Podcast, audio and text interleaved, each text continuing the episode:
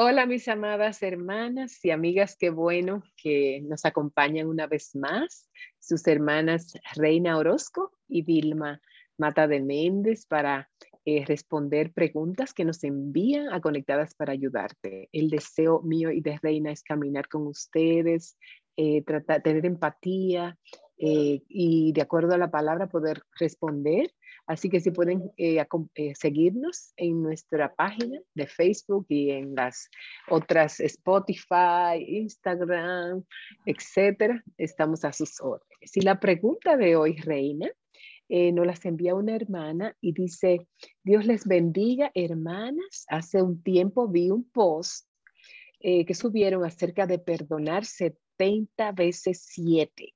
No lo subimos nosotros, está en la Biblia, ¿verdad? Me gustaría mucho tener la oportunidad de hablar y recibir orientación, eh, porque ha sobrevenido una crisis en mi familia y por eso me atrevo a escribirles. ¿Qué es perdonar 70 veces 7, Reina? ¿Qué podemos decirle a esta amada hermana? Me gusta que dijiste que dice la Biblia, porque sí, a veces vemos muchos posts que nos pueden confundir, ya no sabemos qué, qué dice Dios, qué dicen las personas, qué, qué opina el mundo, ¿no?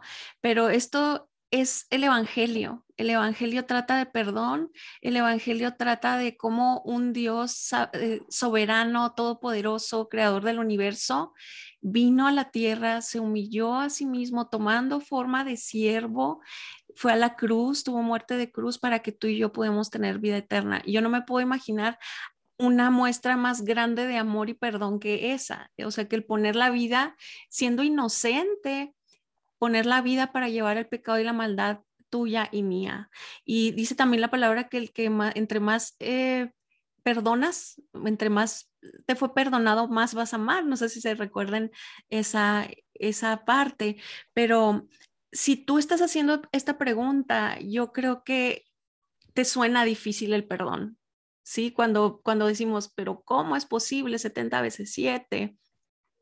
Y, y, no es que las vayas contando y a lo mejor ya llegaste a tu límite, eh, sino es, es un, un número que, que nos indica que todas las veces que sea necesario, es una exageración por así decirlo, para que tú sepas todas las veces que sea necesario, porque el perdón, más que ser algo que la otra persona merezca, como así como tú y yo no lo merecíamos, es algo que tú también necesitas y es la manera en la que Dios libera nuestra alma del rencor, de la amargura, de los pesares, del odio, de todas esas cosas que envenenan el, alma. ¿Va a ser fácil? No, no va a ser fácil, va a ser muy difícil también porque en esta cultura Vilma que vivimos, eh, y, y, si ella está viendo posts te vas a encontrar muchas más mensajes que perdona. Te vas a encontrar mensajes de si te quieren, pues quiérelos. Si no, date media vuelta y vete. Tú quieres a quien te llame y te busque. Si no te llaman y te buscan, déjalos a un lado. Tú mereces mejor. Tú no necesitas esto. Y la verdad llevamos las relaciones a, a una, una, como un menosprecio de lo que son si se quiebra, pues tíralo a la basura, consiga a alguien más. No nos llevan a, la comunicación, al perdón, a buscar a Dios cuando parece que algo ya no se puede reconstruir. Necesitamos a Dios para perdonar. Yo no veo posible en casos terribles, Vilma, de eh, padres que pierden a sus hijos eh, por, un, por un asesinato y que son capaces de ir a la cárcel y perdonar al asesino, yo no lo puedo entender porque no lo he vivido. Pero si Dios hace posible eso, ¿cuánto más las, las pequeñeces o las tonterías por las cuales tú y yo nos enojamos? ¿Tú qué puedes pensar sobre esto? ¿Qué le dirías a la hermana? bueno, este, gracias, muchas gracias. Tu pregunta es útil, nos va a edificar a todas muchas veces. Eh, porque todas luchamos contra eso, todos luchamos. Imagínate que fue tanto que luchamos que el Señor nos puso cada día a orar perdónanos así como nosotros perdonamos. Cada día, ¿cómo vamos a cada día? Perdónanos como, como nosotros perdonamos a los demás. Eh, es algo, como decía eh, mi esposo me ha enseñado, no es difícil, es imposible. Sin Cristo es imposible. Es Cristo que lo hace a través de nosotros. Es como dice Paul Tripp. Paul Tripp dice, es como el deporte extremo. Muy extremo.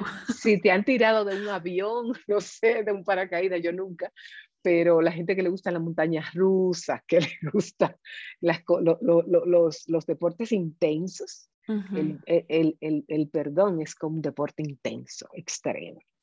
Eh, así que es imposible. Y cuando dice 70 veces 7, se refiere a infinitamente, pero eso es difícil. Oigan bien, Dios es tan compasivo con nosotros que nos pagó una deuda, una deuda infinita que no teníamos manera de pagarla, que era la muerte, la separación eterna de Dios. Y no solamente eso, nos perdonó y nos premió, nos dio vida eterna. Ese es el perdón de Dios. Dios es un Dios lento para la ira, grande misericordia, pero Dios castiga el pecado y Él lo castigó en su Hijo. Y también para los que no lo reciban, lo va a castigar.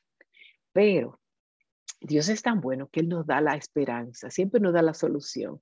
Le dice, ven, ven a mí para yo perdonarte. Y nosotros somos hijos de Dios, somos imitadores de Él. Por lo tanto, al que nos peque contra nosotros, nos hiera, nos ofenda, dice la Biblia, porque como tu Padre te perdona, así nosotros debemos perdonar. Es una condicionante. Perdónanos así como nosotros perdonamos. Se da por, por, por, por sentado que yo también perdono. Por lo tanto, eh, tenemos que tener, entender la naturaleza del perdón. Tenemos que entender cómo hemos sido nosotros perdonados, de dónde nos sacaron, de la cárcel, del infierno, del hoyo de la esclavitud. Tenemos que entender eso. Sin eso, no nos da compasión y misericordia para otro. También nosotros debemos querer que el otro lo tenga, tenga esa misericordia y esa compasión. Y otra cosa que dijo Reina que me llamó mucho la atención es que, eh, se me olvidó Reina lo que tú dijiste, pero tenía dos cosas. Una era que el, el, perdón condicional cuando no es cristiano, porque te quita el gozo. Cuando tú no perdonas, ah, ya recordé, que te trae muchas otras cosas, el perdón, pero lo más grande es ese resentimiento y esa amargura que se entra en tu alma, echa raíces y no te deja ni sonreír, ni vivir, ni te deja paz, te llena de veneno. Entonces, esa es la razón que nosotros queremos ser libres de eso y tener paz con Dios y tener paz con todos. Eh, ahora, hay algo que cambia, claro. Yo perdono 70 veces 7 se afecta la confianza, se afecta la relación, se afecta. O sea, yo perdono a alguien que me hizo algo, pero hay un cambio a veces. no la, eh, eh, o sea, yo estoy en paz con esa persona. Si una persona roba, ¿verdad? Y te robó, tú dices, te perdono, ¿verdad? Hay algunos que llevan castigo y la, la, la justicia, pero ya yo no le vuelvo a poner en la mano a esa persona dinero. Claro.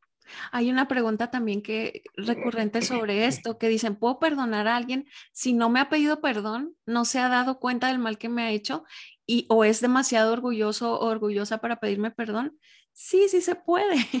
Sí, sí se puede porque tu, tu libertad de perdonar no va ligada a la de esa persona de pedir perdón. O sea, él, él es libre y va a dar eh, cuenta de sus actos ante Dios, que es el único juez justo, eh, pero tú también tienes esa libertad de decir, no voy a vivir atada a esto, yo quiero las bienaventuranzas, la, la de Jesús que dice en Mateo 5, 7, bienaventurados los misericordiosos, pues ellos recibirán misericordia.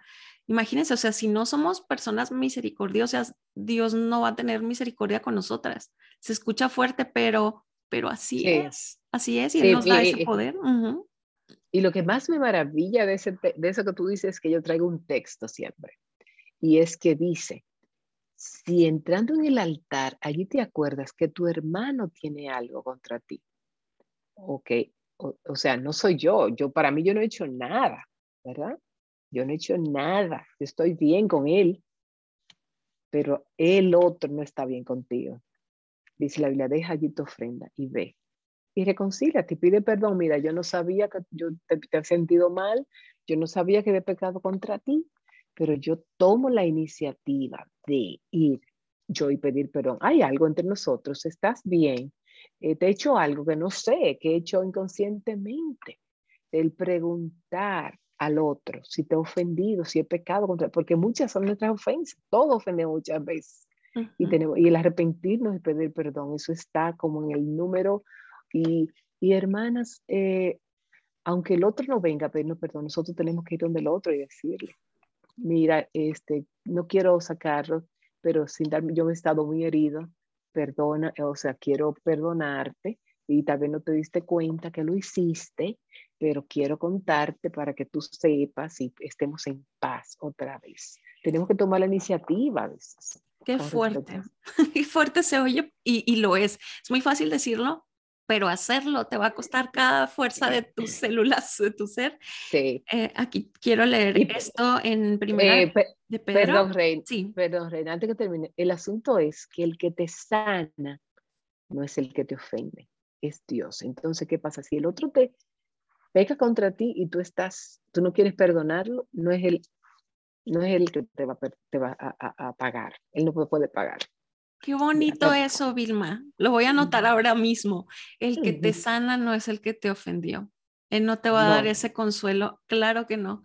Y a veces pensamos que sí, como que hasta que diga, hasta que se humille, hasta que reconozca, y no, no es así. Lo que yo quería leer aquí en Primera de Pedro lo describe bien poderoso, es cuando Cristo nos da ejemplo y dice, este, quien cuando lo ultrajaban, no respondía ultrajando. Cuando padecía, no amenazaba. De hecho, ¿qué hacía? Oraba por su perdón.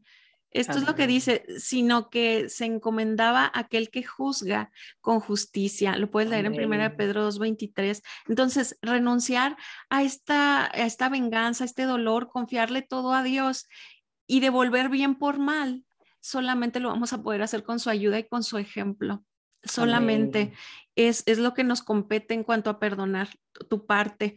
Como dice también, no me recuerdo el versículo, Vilma, que en cuanto dependa de nosotros debemos estar en paz. Estar en paz con todos los hombres, sí, amén. Entonces, no somos responsables del arrepentimiento de los demás, pero sí de nuestra compasión, misericordia y perdón.